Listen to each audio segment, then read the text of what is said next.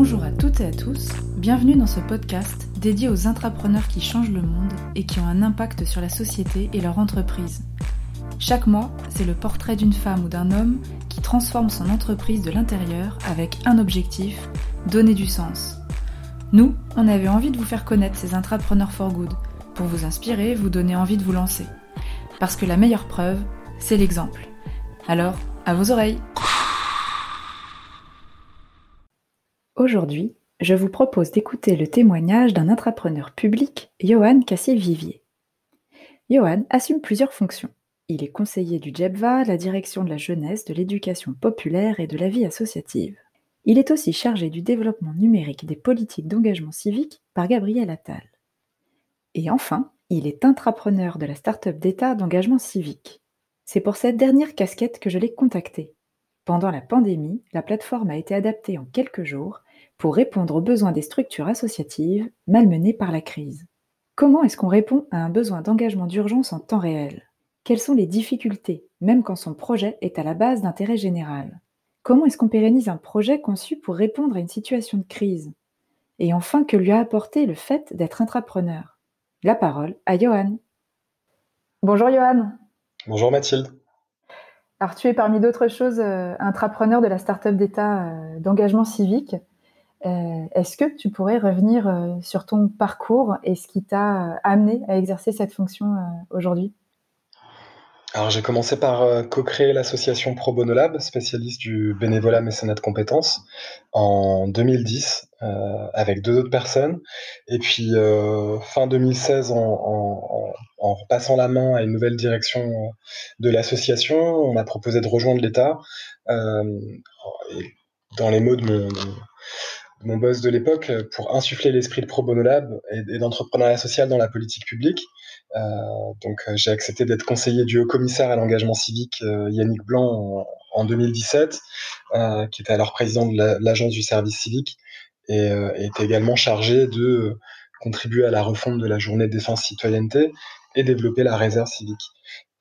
j'ai été plus spécifiquement entrepreneur sur le sujet de, de réserve civique pendant trois ans, jusqu'au moment où on a pu euh, lancer officiellement euh, euh, le projet Réserve civique sous l'impulsion de Gabriel Attal, qui a, pris vraiment toutes ses pleines fonctions et sa pleine utilité face au Covid-19.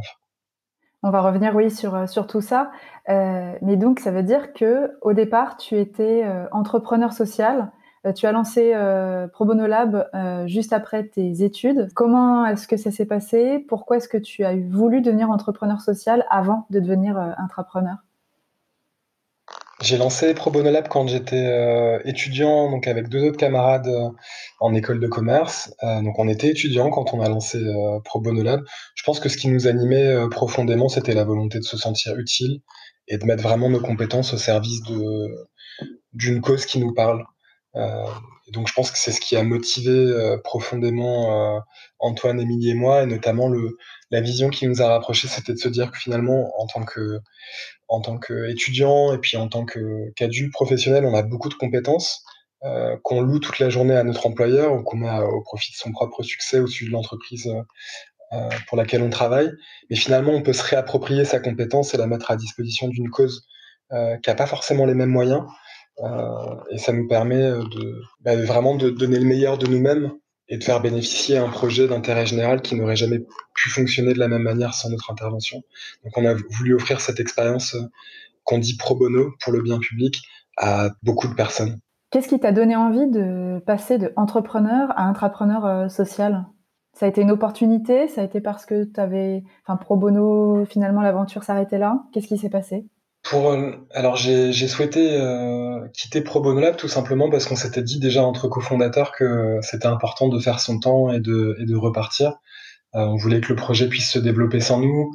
ce qui nous importait surtout, c'était de poser les fondations et de, et de, et de poser cette vision de, de développement du pro bono et de l'engagement par le partage de compétences. Et ça a été très largement repris et, et, la nouvelle équipe a, réentrepris euh, au sein de ce projet. Donc euh, pour nous, c'était mission accomplie.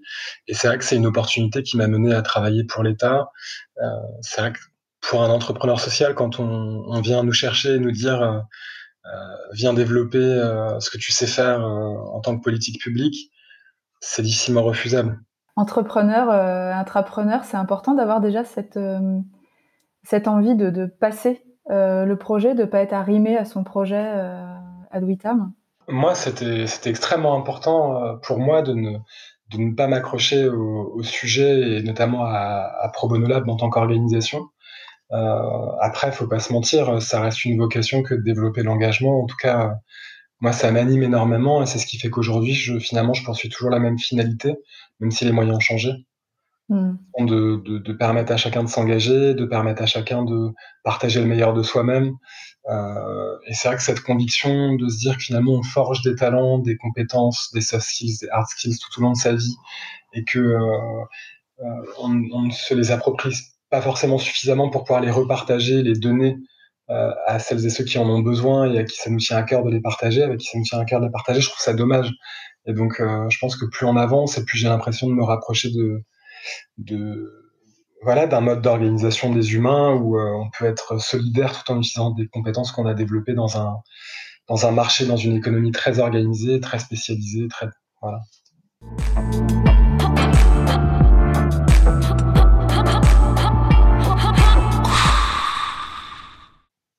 On demande aux entrepreneurs, intrapreneurs, euh, quand ils pitchent euh, leur projet, de surtout euh, mettre en scène euh, et d'expliquer leur why. Finalement, toi, tu as ton why depuis le début et après, tu l'appliques de différentes manières. C'est vrai que le why, je l'ai depuis un petit bout de temps, mais j'ai appris beaucoup de choses sur le sur le how. euh, donc, euh, je pense qu'on est, on est, on est nombreux aujourd'hui à avoir euh, ce même why en tant qu'entrepreneurs sociaux de, dans l'engagement, à vouloir permettre au plus grand nombre de s'engager, permettre au plus grand nombre de, de, projets d'intérêt général de prospérer et de se développer. Je pense qu'on est, on est, on est assez nombreux. Je suis allé un tout petit peu plus loin, je pense, sur mon, mon why avec euh, on va dire ma conscience politique et ma mon amour des politiques publiques. Euh, je crois beaucoup dans l'État. Je pense que c'est un, un, acteur indispensable au fait qu'on puisse faire société et dans la délivrance de, de, services publics de qualité, dans son accessibilité au plus grand nombre. J'y crois beaucoup. Et en même temps, il a besoin d'être transformé de l'intérieur pour à la fois survivre et à la fois continuer de, de de faire bénéficier les, les, Français et les personnes qui résident en France de services de qualité. C'est pas du tout un acquis, en fait. Donc, dans le comment de ma mission d'entrepreneur, c'est vraiment, je pense que le, le fait d'être passé d'entrepreneur social à entrepreneur public, il y a vraiment, on apprend vraiment beaucoup de choses sur les différents modes de fonctionnement et sur la, la à quel point la posture est différente entre celle d'un entrepreneur et d'un intrapreneur. Qu'est-ce qui est différent? Ce que j'ai ressenti comme différent dans la fonction d'entrepreneur social et d'intrapreneur public, c'est que d'une part, dans la, fonction d'intrapreneur public, forcément, la vision qu'on défend, c'est une vision qui a été posée par l'État et par, euh, nos élus ou par l'exécutif. Et donc, euh, soit il y a un alignement qui est, euh, très fort immédiatement et ça nous donne envie de nous, nous dépasser, de rivaliser d'ingéniosité pour y arriver. Donc, on est bien dans son rôle d'intra. Euh, et c'est ce, ce, dans quoi je, me, je pense être. Soit euh, effectivement il y a un décalage entre sa propre vision, ses motivations, ce qu'on veut faire, et le projet de, de l'entreprise au sens large, hein, qui peut être l'administration. Et dans ces cas-là, c'est un petit peu plus compliqué. Quand on est entrepreneur social, euh, bah, la vision, on la définit euh, avec les personnes qui portent le projet avec nous, euh, éventuellement avec nos bénéficiaires et nos financeurs, et puis, puis c'est parti. mais globalement, ça peut, voilà, c'est quand même assez euh, endogène. Là, c'est très exogène. Il y a ce côté aussi où c'est plus complexe en termes de gouvernance. Je pense aussi qu'on, voilà, on, entreprend dans un intervalle, quoi. on entreprend dans un intervalle. Euh, il y, a, y a des rôles à donner à tout le monde.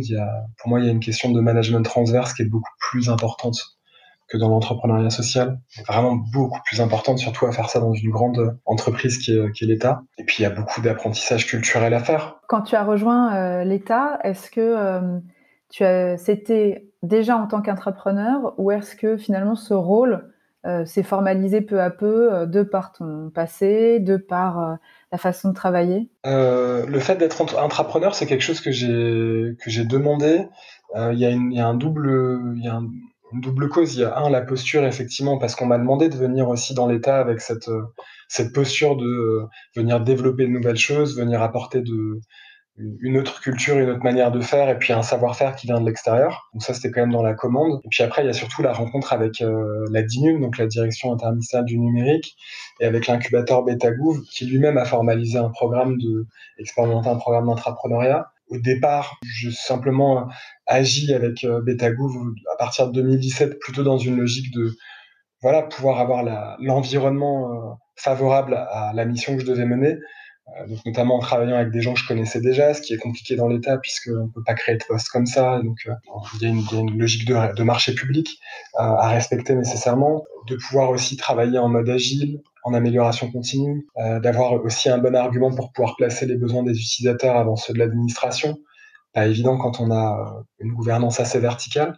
donc ça m'a permis vraiment de me donner l'environnement de travail nécessaire, pareil sur le télétravail, c'est quelque chose qui est inscrit dans les conventions même de, de que d'avoir des conditions de télétravail possibles pour les intras. Ça m'a donné ces conditions-là. Et puis en fait, c'est vraiment face à la crise, dans la, on va dire, la forte mobilisation de l'ensemble de la communauté, que j'ai encore plus pris conscience de l'importance de, de, cette animation que faisait Betagouv, de certaines méthodes et aussi de, de certaines expertises que j'ai pu trouver euh, au sein de la communauté, voire qui sont euh, présentées naturellement à nous pour nous aider. C'est là qu'a pris vraiment la deuxième, euh, la, deuxième cause de l'intrapreneuriat, qui était la rencontre avec ce programme, c'est vraiment manifesté.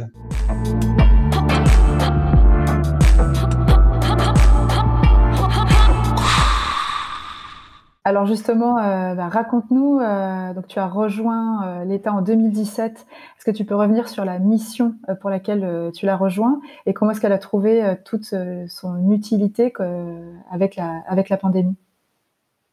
J'ai rejoint l'État du coup en 2017 en tant que conseiller du haut-commissaire à l'engagement civique et avec la mission plus spécifique de développer la réserve civique.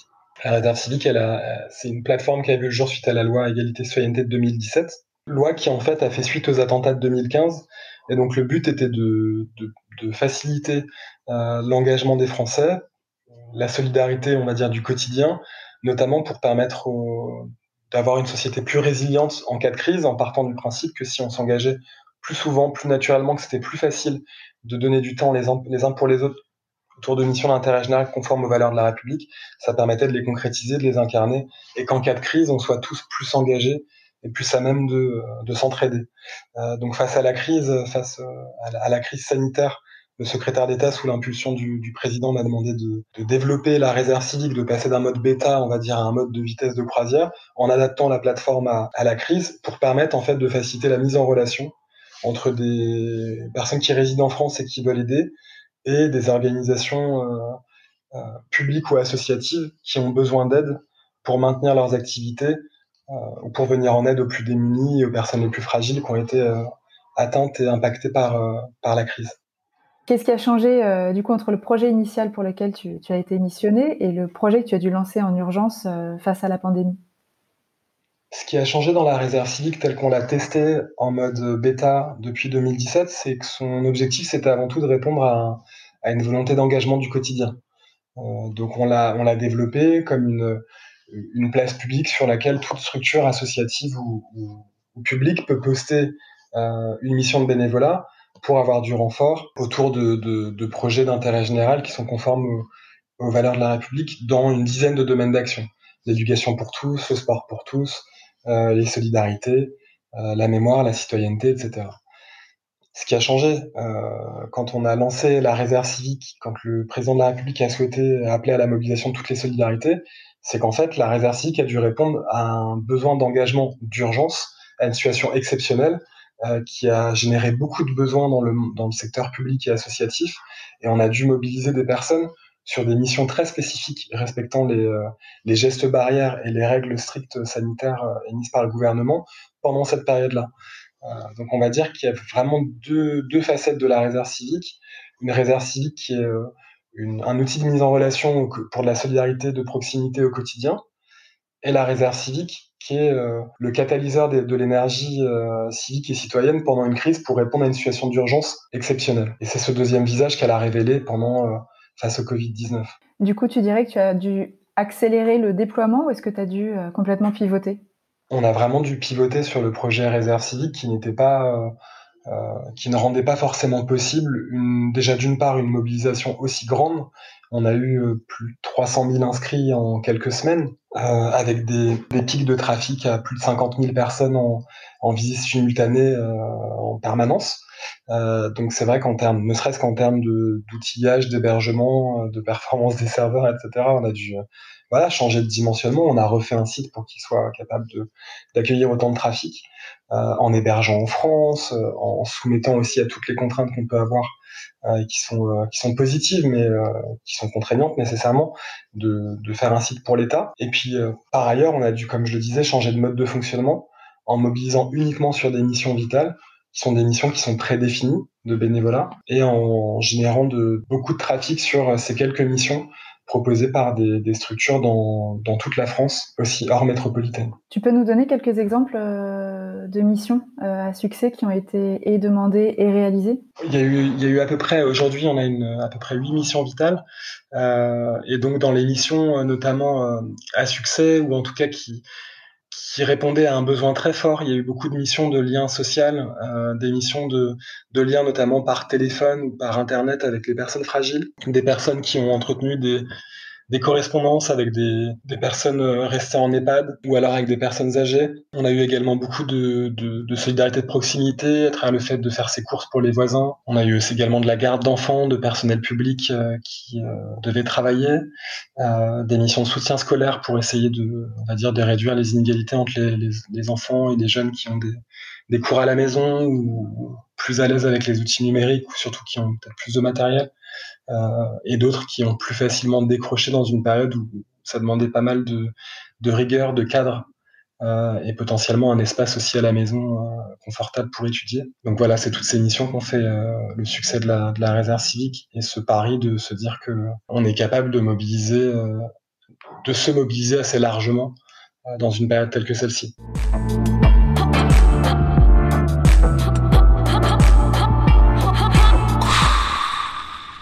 Euh, j'ai lu que tu avais dû mobiliser effectivement une nouvelle équipe euh, en peu de temps et, en mode euh, confiné. Comment ça s'est passé? Qu'est-ce que ça, qu'est-ce que ça a impliqué Voilà, comme comme façon de, gérer différente de celle dont tu avais l'habitude? Ou est-ce que finalement le fait de travailler en mode intrapreneur depuis longtemps n'a pas changé grand-chose? La crise a changé beaucoup de choses et surtout le confinement à la manière de développer la réserve civique. Euh, la première chose, c'est que effectivement, heureusement qu'il y a eu le noyau dur des personnes avec qui je travaillais depuis longtemps, et notamment des développeurs, euh, designers, euh, et puis les équipes de, de la Jetva, donc ma direction, au sein desquelles il y a quelques personnes avec qui on collabore étroitement, et ça a permis de, fournir de bonnes bases au projet. Et dans un deuxième temps, il y a eu un soutien absolument essentiel des équipes de la direction du numérique qui sont venues en renfort en fait de l'équipe de la startup. Il y a pas mal de personnes qui ont donné du temps gratuitement, qui sont engagées bénévolement en fait, qui ont suspendu leur activité au sein de leur autre startup d'État, donc d'autres entrepreneurs ou personnels avec des compétences numériques qui nous ont accompagnés pendant toute la durée du confinement. Et il y a eu également un soutien privé euh, très important euh, de la part de quelques cabinets de conseil, euh, notamment, qui nous ont permis de mobiliser plusieurs dizaines de consultants qui ont rejoint l'équipe de la startup d'État pour absorber euh, le pic d'activité qu'on a eu pendant la crise. Donc euh, la mobilisation à la fois d'agents publics mis à disposition et de consultants en mécénat de compétences sont vraiment sont venus renforcer les rangs du projet. Ça, c'est le premier élément. Et puis ensuite, il est vrai qu'on a, dans un deuxième temps, pour préparer le, le, déconfinement et le fait que les personnes reprennent le travail, donc quittent la réserve civique euh, pro bono. Euh, on a pu recruter une équipe et effectivement tous les recrutements se sont faits à distance. On s'est pas vu pour la plupart et ça se passe très bien tout simplement parce qu'on a des outils numériques euh, performants de collaboration à distance comme beaucoup d'entreprises dans, dans, le privé aussi et puis surtout de la méthode, de la méthode d'animation des équipes, des rituels qui nous permettent de, de collaborer, de travailler ensemble, de s'entraider et puis du sens, le sens et la volonté qu'on a de faire progresser la mission et d'avoir des résultats.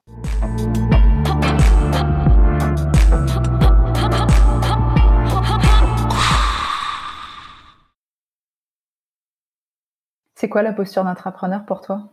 Pour moi, sachant que je suis pas un expert euh, du sujet et que, en plus, j'ai commencé plutôt en tant qu'entrepreneur social, euh, pour moi, la posture d'entrepreneur, c'est euh, déjà comprendre en fait le service qu'on veut apporter en plus, en fait, ce qui, ce qui doit changer dans une réalité qui est, qui est celle d'aujourd'hui et, là où on doit aller, c'est avoir un cap clair. En l'occurrence, euh, pour être entrepreneur public, il y a un cap qui doit être euh, partagé euh, qui fait sens pour les usagers et qui est, qui est porté par l'administration. Donc c'est un cap qui est fixé avec une gouvernance spécifique. Euh, et puis ensuite, euh, c'est la capacité à aller trouver euh, des solutions face à tous les problèmes qu'on rencontre dans la mise en œuvre de ce, dans le développement de ce service. c'est la capacité à faire beaucoup de pédagogie face à beaucoup de personnes avec des, on va dire, des enjeux qui sont pas forcément convergents, qui n'ont pas les mêmes intérêts. Puis c'est c'est arrivé finalement à préserver toujours un espace de, un espace de création dans lequel on peut développer ce service-là, alors que parfois les murs se resserrent et, il n'y a pas forcément la place de répondre aux besoins des utilisateurs. En tout cas, dans l'administration, ça se, traduit pour moi de cette manière-là. Aujourd'hui, on sort euh, progressivement de, l'œil du cyclone. Euh, le projet euh, lancé pendant, pendant la pandémie à travers jeveuxaider.fr est en train de se reconvertir pour durer sur le long terme. Comment on fait pour transformer un projet qui, est, qui a émergé pendant une crise pour le pérenniser? C'est tout l'enjeu, je pense, de la réserve civique elle est née euh, suite aux attentats de 2015 euh, pour faire face à, cette envie des Français de s'engager, pour pour en fait faire société, pour intervenir dans les écoles, pour parler de laïcité suite aux attentats, etc. Donc on voit bien qu'elle est née suite à une situation d'urgence et le sentiment de d'urgence, il donne envie de changer, il donne aussi envie de s'engager. et là, je pense qu'on est dans la dans cette nouvelle euh, étape où face à une crise, on, finalement, s'est adapté, on a réussi à proposer une plateforme publique qui a permis de faire euh, plus de 100 000 mises en relation. Euh, derrière, effectivement, le, tout l'objectif, c'est de capitaliser sur ces succès-là, sur cet élan de solidarité, et essayer de prolonger le souffle. C'est pas forcément quelque chose d'évident, mais en tout cas, c'est notre responsabilité que de le faire, et donc de revenir vers toutes les personnes qui ont souhaité contribuer, de leur demander si elles veulent aller plus loin, et, et, et, leur proposer en fait des solutions pour le faire et de permettre encore une fois de continuer de, de on va dire de, de, rendre accessible ce service d'engagement à, toutes les personnes en France, quel que soit le territoire et quelle que soit la cause euh, que les Français souhaitent soutenir. Et là, travailler en mode euh, intrapreneur, euh, ça facilite les choses? Alors, je ne sais pas ce qu'on entend par travailler en mode intrapreneur versus travailler comme un, comme un, un agent public.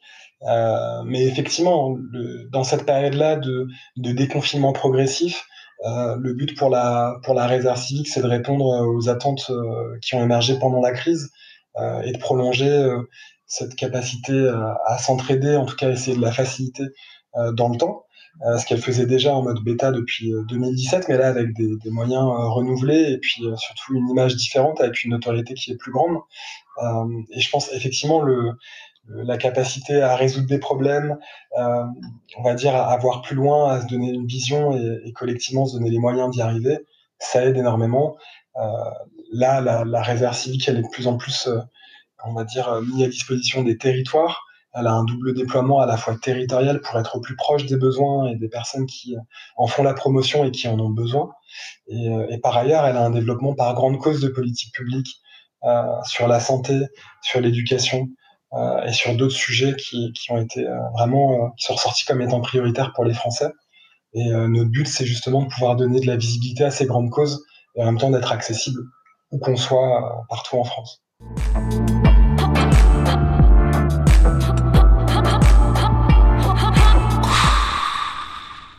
Comment est-ce qu'on fait pour développer cet état d'esprit intrapreneurial? Je pense pas avoir les clés euh, pour conseiller à, à des personnes qui ne sont pas encore entrepreneurs de le devenir. Par contre, je pense qu'à la base de tout ça, il y a quand même une motivation hum, forte et, il me semble, j'ai l'impression en tout cas que c'est plus facile d'être entrepreneur, voire c'est la seule manière que de se sentir réellement concerné par ce qu'on défend. Euh, je pense que moi, l'origine de ma de ma motivation, il y a voilà ce, cette, cette, volonté de changer les choses, de penser qu'il y a une meilleure situation possible par rapport à celle d'aujourd'hui, et j'en suis intimement convaincu. Euh, et du coup, ça m'amène à, à, me satisfaire de, de, même des petits résultats qu'on obtient, tout simplement parce que ça nous rapproche d'une situation qui est euh, meilleure pour tout le monde, qui est plus optimale, etc. Et, euh, et voilà, moi, ce qui me fait vibrer, c'est c'est le fait de se dire qu'on est dans une société qui est résiliente où si demain notre économie s'arrête, euh, on n'a plus de ressources naturelles, etc on trouvera des solutions entre nous pour euh, euh, faire en sorte que euh, les plus fragiles soient pas complètement écrasés, faire en sorte qu'on trouve de nouveaux ressorts, qu'on se réinvente, que l'humanité en fait est capable de grandir. parce que collectivement, on, on sait s'engager les uns pour les autres et pour des, pour des communs et pas uniquement pour des choses qui sont de l'ordre du privé, euh, du matériel et de l'individuel. Euh, moi, ça, ça me fait vibrer de contribuer à ça. La question que je poserais à chacun, c'est qu'est-ce qui vous fait vibrer au point de vous dire euh, bah, je vais y consacrer beaucoup beaucoup d'énergie, euh, je vais faire trembler un peu les murs. Euh, quand on me ferme une porte, je passerai par la fenêtre. et je pense que c'est ça la vraie question. Ouais, pour qu'est-ce qui nous fait vivre, quoi? Qu'est-ce qui fait qu'on que le cœur bat fort, qu'on a de l'énergie et, et qu'on est, qu'on est prêt à tout? Être entrepreneur à impact, finalement, c'est être un grand optimiste. Et un grand pragmatique. Mais euh, en tout cas, c'est juste pour, euh, on va dire, contrebalancer l'optimisme. Je pense que dans, dans l'entrepreneuriat, mais comme dans l'entrepreneuriat, il y a, y a une grande dose de, y a une grande dose de pragmatisme aussi. Donc, j'aurais tendance à dire, c'est avoir une vision, un cap qui est clair.